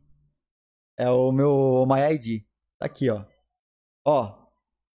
Cara, tá no meu Tá no meu nome de domínio essa mesma wallet que você tá vendo aqui em cima, ó. Aqui, ó. Pode comparar aí, ó. Ah, você não tá vendo, né? Eu via... viajei, ó lá. Tá aqui a página, tá? Então tá aqui, ó. Bitcoin, Ethereum, ZIL, que é, é nativa dos caras lá. LTC, ETC, ZEC, Zcash, Doge e o MyID. Ó, tá no meu tá no smart contract, cara, que eu controlo com a minha identidade, com a minha wallet, com a minha chave privada, tá? Com o nome, com esse aqui, ó, 1HRM PTRU, tá aqui, ó. Ó. 1HCM Paraná BTRU, tá aí. A mesma. Legal, né? Isso é muito legal. É muito legal. Voltando, voltando. Então ele falou, falou que tem coisas para serem construídas tal. E aí, fuçando nos tweets, nos twitters do mundo, eu, eu vou, cara, essa, essa é para assistir junto, hein? Isso aqui é react junto. Deixa eu ligar a tradução aqui. Deixa eu resetar a tradução simultânea. Olha só o que eu achei. Um tweet do Ashton Kutcher com a Mila Kunis. Você é imperdível. Vamos junto. Hey, babe. Yeah. What's uh, crypto? It's digital currency. What's the next one? Hey, hey, babe. Yeah. What's blockchain? It's like what information's stored on.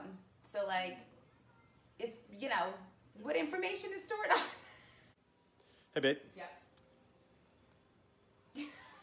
What what's uh, decentralization? Oh, there's not one person in charge of anything. So it's everybody keeps everybody else in check. So there's not one big like unit or entity to uphold everybody to the same code. It's the people holding each other responsible. Hey, babe. Yeah. What's Ethereum?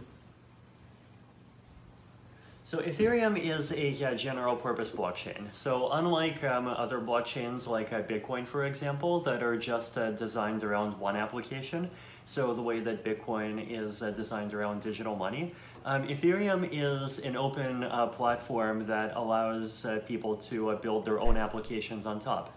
And anything built on top of Ethereum, it's protected, secured. Everything is checked by yeah, this entire network of uh, compu- uh, of thousands of uh, computers around um, around the world that are protecting and checking um, every transaction on the blockchain.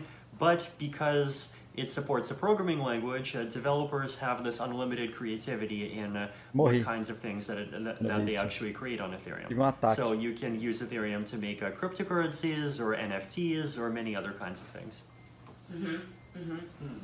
Yeah, that makes sense.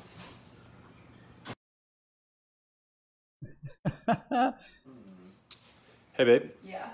É ou não é demais? É ou não é demais? O pessoal pediu link? Link no chat. Tá aí, ó. pra vocês. Cara, eu dei muita risada com isso ontem. Achei simplesmente inacreditável. Tinha que compartilhar aqui com vocês, bloco. Muito bom. Muito bom. Muito, muito, muito bom. Né?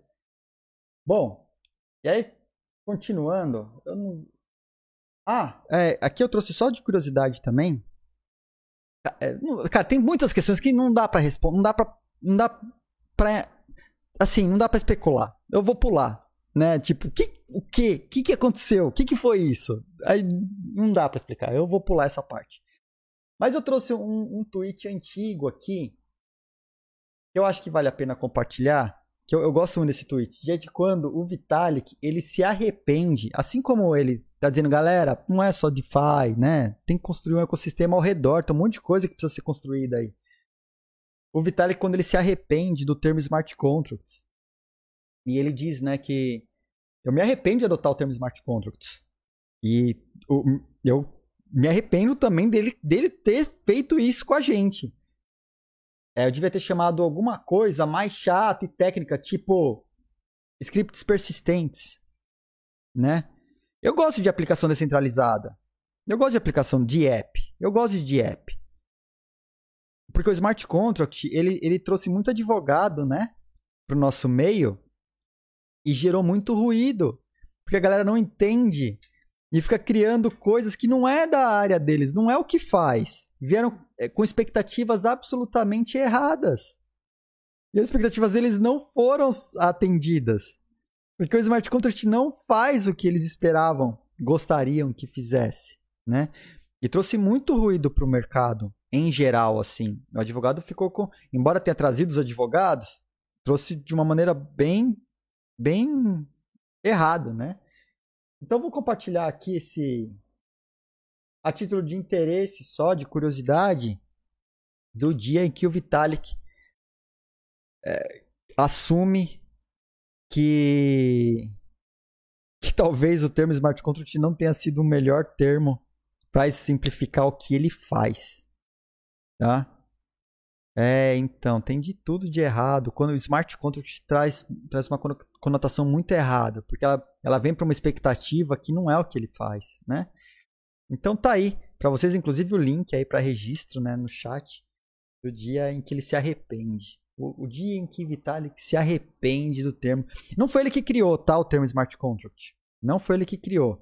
Tem ah, tipo Nick Szabo cunhou o termo em 97. Ele ele reaproveitou o termo, mas foi muito ruim pro pro, pro Ethereum, até pro andamento, pro desenvolvimento, trouxe muito ruído. Eu acho que você poderia ter um, sei lá, um, dois anos de, de progresso no desenvolvimento só pelo perdidos pelo trabalho que você, a gente teve que ter para explicar o que é a coisa que não é. Bom, mas continuando, indo para os finalmente já, vamos para a última pauta aqui. Essa é rápida, rápida, rápida, rápida. Tá?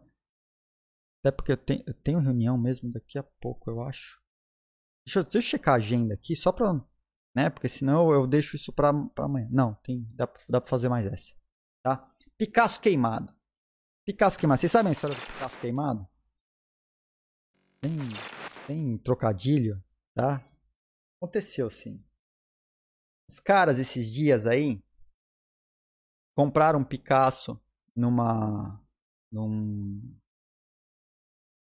numa, numa galeria de arte famosa, até quando eu mostrei aqui na live, aquela galeria que foi expor o, o CryptoPunk e tal, que é uma das maiores galerias de arte do mundo tal. Eu tinha um Picasso lá à venda. E aí os caras compraram um Picasso lá, né? Deixa eu ver se eu acho a, a, a galeria. Eu tenho aqui num, num artigo.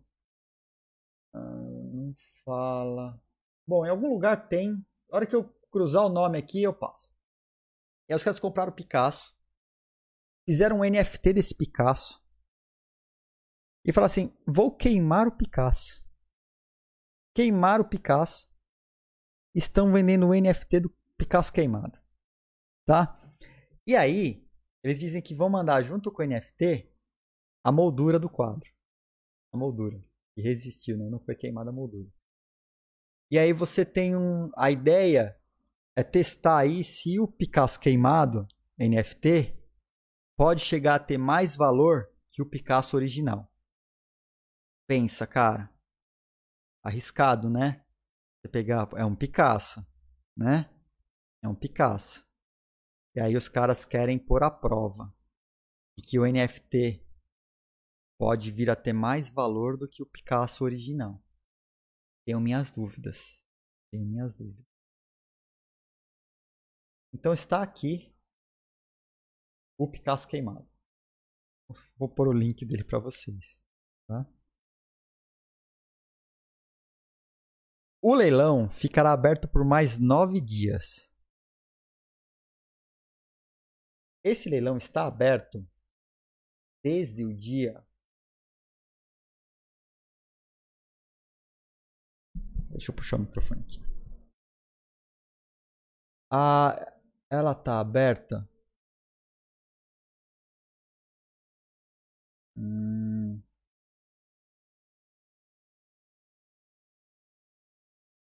Cara, eles colocaram. Tem, um, tem algum outro. Ou eu peguei o post errado aqui. Mas ela fechou. Já faz um. Faz uns dias, né? Faz há poucos dias que ela fe, que, é, que abriu. Ah, então vai estar. Tá, uh, o leilão estaria aberto de 25 de junho a 15 de julho. Aí o Picasso ia ser queimado. Ah, foi queimado no dia 30 de junho. Então ele foi queimado no dia 30 de junho. Né? Mas aí você entra lá, o leilão está aberto, né? Ainda por nove dias. Nove dias. E esse é o link que está lá na. Tá lá no, no tweet dos caras. É o link do tweet. Tá aqui. Né? É o mesmo, é o mesmo, é, ele também tá com o, o, link aqui, né? Tá com o tweet dos caras, então esse aqui é o oficial. Agora me fala uma coisa. Para um Picasso que vai ficar só nove dias em leilão, mais nove dias em leilão, menos de 500 dólares, não parece pouco? Para uma obra que estava exposta numa das maiores galerias de arte do mundo. Acho que é Christie, Christie alguma coisa.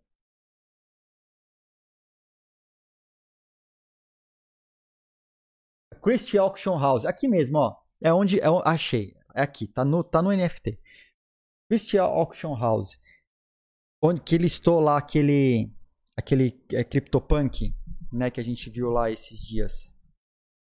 Não parece para vocês que para um leilão de um Picasso que não existe mais, na esperança de que um NFT vá ter muito valor. 500 dólares não parece pouco? A mim parece. A mim parece que é muito estranho. Não tem comentários. Bidding History. Ninguém deu um bid no leilão. O que está acontecendo aqui? Quem sabe me explicar o que está acontecendo? Mas zero bid? Não tem um maluco que fala assim: ah, vou dar um bid aqui e deixa aí. Vai que? De 500 dólares. E aí? Concordo, né? É um leilão. O, o último minuto do leilão é o, é o momento mais disputado. Mas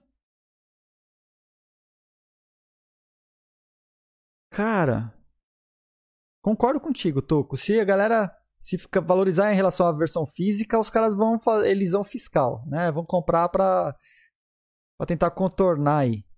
Mas não é estranho? Eu acho estranho. Não tem nada unlockable, é só isso. É só isso. E aí você recebe a moldura do Picasso original, né? É, é, é apostar grande, né? É que assim, é que eu tô achando, eu tô achando, eu vou monitorar. Mas Cara, menos de 500 dólares num Picasso. Ninguém deu bid nessa coisa, tá? Bom, vamos pelo menos para parte, pra parte interessante, né? Os caras colocaram aqui o, o endereço do smart contract. Aí, o que, que eu fiz? Abri o Etherscan. Coloquei o smart contract lá. O, endereço do, do token lá, do smart contract. Tá? Tá aqui a, a, transação de criação, a transação de criação dele. E assim, as informações estão aqui. Até vendo o TF8 dele aqui, eu dei uma caçada, tal. Achei umas referências aqui a Infura, a coisa de IPFS, né? Achei interessantes as informações dentro dele. Eu falei, ah, mas vamos ver mais informação, né? Peguei o contrato aqui da criação dele. Olha só, tem uma informação aqui que é importante a gente recuperar e ele é o token ID número 2, tá? Por quê? Quando eu venho aqui no Etherscan e aí eu abro o contrato da criação, deixa eu pegar aqui de novo, e o contrato da criação, eu quero dar uma olhada dentro desse contrato das informações sobre internas, né? Como que esse, esse smart, como que esse token está registrado no smart contract, até para a gente ver as camadas de centralização e descentralização dele, tá? Então eu venho aqui no Read Contract. Tá? Eu quero pegar o URI, token URI, que é onde estão as informações do token, token ID 2, que eu peguei lá. Tá? Eu trouxe aqui, olha só. IPS, é, IPFS Infura, IPFS. Legal. Vamos, vamos abrir. Vocês lembram aquele JSON que estava num site centralizado daquele token que que fechou o leilão por um milhão de dólares, que a gente viu ontem, viu ontem, a gente examinou tudo e viu que ele está extremamente centralizado. Olha a diferença para esse token. O JSON, com todos os dados do token, está no IPFS como deveria estar. E esse é o registro que está dentro do próprio token. Tá? Olha que importante que é essa informação aqui. Você tem a informação interna do token já está registrada no IPFS. Só tanto é que se você olhar aqui em cima, ele puxou do meu IPFS aqui. Tá? Não está não tá mais dependente de um site com a informação que pode ser alterada. Essa informação não pode ser alterada. Se ela for alterada, se, se, você não, primeiro que você não tem como alterar no IPFS, você não tem como alterar, tá? Porque ele substitui o hash e ele passa a ser outra coisa. Então todas as informações aqui com nome, com aquela descrição inteira, né? Uh, o vídeo, tem o, tem o link para o vídeo, né? Dele, dele sendo queimado. Onde está a imagem? A imagem dele também está no IPFS. Então, é importante que não só o JSON, que contém os dados do token, esteja no IPFS, ah, não só a imagem, mas os dados também, tá no, IPF, tá no IPFS. External URL, onde você pode encontrar mais informações. Aí é lá do site do leilão, né? É mais informações. Mas isso, mesmo que o site do leilão saia do ar, você continua com o token descentralizado com você e você consegue puxar as informações do token, consegue ver a imagem do token, consegue exibir tendo a certeza que ninguém vai substituir a imagem do token e, o, e a, a mídia por um foguete do Jeff Bezos com gemidão do Zap. Porque não dá para fazer. Então, olha a diferença entre esse token que vale 500 dólares de um Picasso que foi queimado nesse momento, ele, ele vale 500 dólares, para um token de um lutador de boxe que venderam, fizeram lá por um milhão, que, e venderam por um milhão de dólares. Quase um milhão de dólares. Totalmente centralizado. Em que a pessoa, se for invadido, vai ter gemidão do Zap e foguete do, do, do Jeff Bezos. Pois é. Então era isso que eu queria trazer para vocês, até para levantar a discussão. Porque, é assim, eu acho uma dó. Primeiro, eu tenho, tenho minhas questões em relação a você queimar um quadro, né? É uma experiência ambiciosa, super ambiciosa. Vai dar certo em nove dias, a gente vai descobrir. Né? Provavelmente no, até o final da semana que vem, a gente vai saber. Vamos, vamos acompanhar, vamos ver em que pé que vai estar. Tá, né? Já pensou, Ana? Se você dá um lance num NFT do Picasso e, e, a galera simplesmente ignora, e você tem a última história do, do, do quadro que foi queimado, né? É, é dose, é assim, a gente vai ver essas, essas coisas acontecendo, né? No mercado, que é um mercado maluco, ainda mais mercado de arte. Hum, a arte, quem determina o preço da arte é quem vê, né? A, a, é super subjetivo. Mas eu acho estranho. É uma coisa que, para mim, é, é, ela, é, ela é, é uma mudança, né? De paradigma. É uma sociedade nova vindo aí, maluca, e a gente faz parte disso. A gente faz parte disso. Eu, particularmente, acho que um, mesmo sendo um Burner Picasso, ele pode não valer mais caro que o Picasso original. Mas mais que aquele NFT do lutador de boxe, cara, eu acho que teria que haver um compromisso moral de fazer esse NFT valer mais que aquele NFT do cara. No mínimo isso. Eu não sei quanto valia. Não sei quanto os caras pagaram no Picasso original. Não sei quanto vale. Não tenho ideia. Mas há um, há um compromisso moral, na minha visão, de que, no mínimo, tinha que valer mais que aquele outro. Porque o outro é centralizado. E o outro, um dia, pode vir a ter foguete do Jeff Bezos. Esse não. Esse está direitinho. Esse está feito direitinho. Né? no IPFS, o que precisa estar no IPFS está, não tem como alterar, tá tudo certinho. Protocolo tudo certinho. O outro tá no, na Binance, tá um NFT criado na Smart Chain da Binance e centralizado. E o cara vai lá e troca o conteúdo do NFT do cara. Alguém vai lá e troca, se quiser. Tá? Coisas pra gente pensar, tá? A gente termina aí a live de hoje. Ah, peraí, peraí, vamos Vamos, vamos, vamos abrir aqui, né? A gente tava, a gente viu o Ether.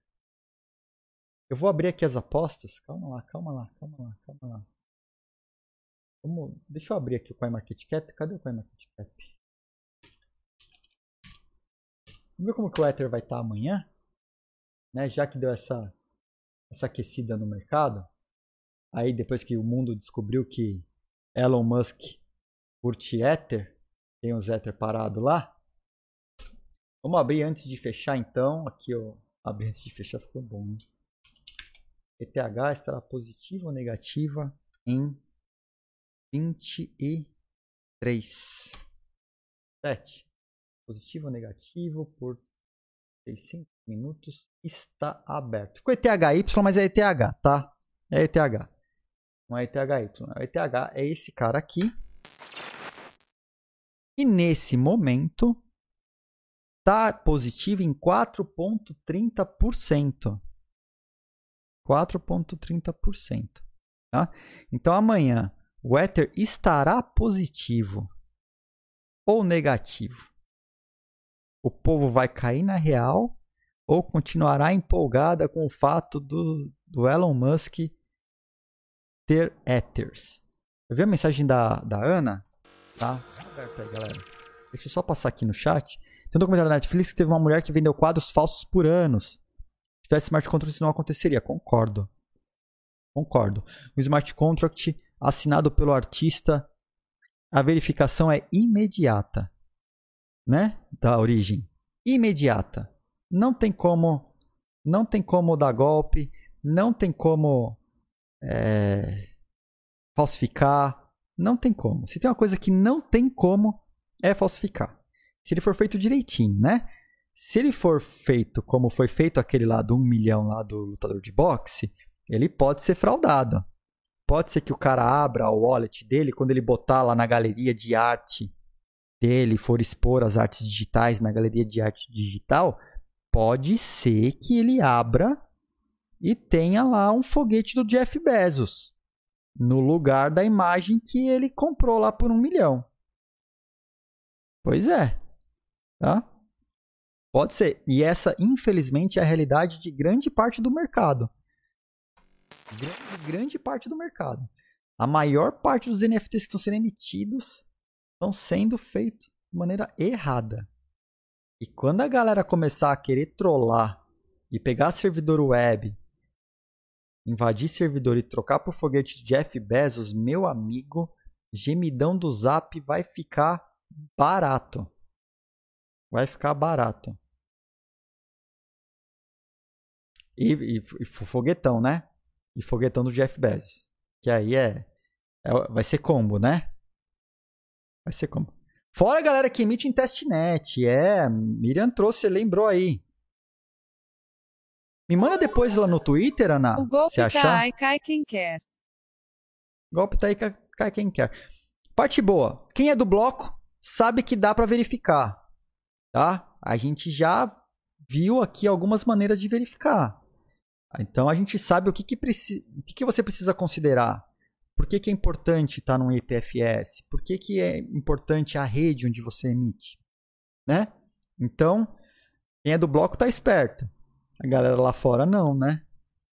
A gente tem que trazer mais gente pro bloco e, e, e quanto mais gente mais bem informada, a gente vai evitar que esse tipo de golpe aconteça no futuro. Porque vai acontecer e vai ser um banho de sangue.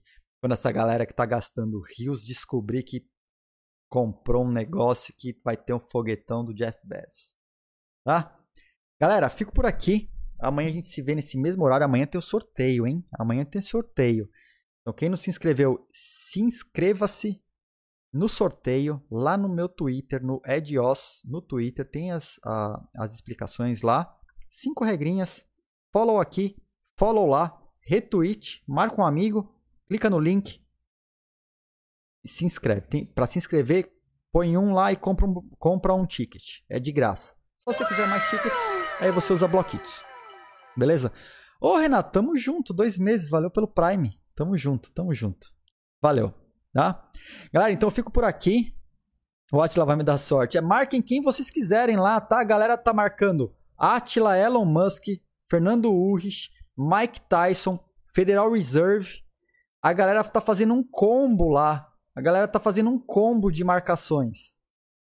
Jack, já marcaram o Jack, o, do, o fundador da Twitter. Então tô, tô vendo, eu tô só de olho. Eu tô só, tô só vendo o que, que tá acontecendo lá, tá? A gente se vê amanhã, galera. Obrigado pela força, valeu pelos follows, mensagens, subs, tudo. Isso fortalece o canal. Amanhã a gente se vê aqui. Amanhã é dia de sorteio, 150 mil sats, cara. É grana, é grana, tá? É grana. E a gente vai, vai fazer mais disso aqui, tá? Até mais, se cuidem. Estamos numa pandemia e juízo com seus investimentos. A gente se vê amanhã. Tchau.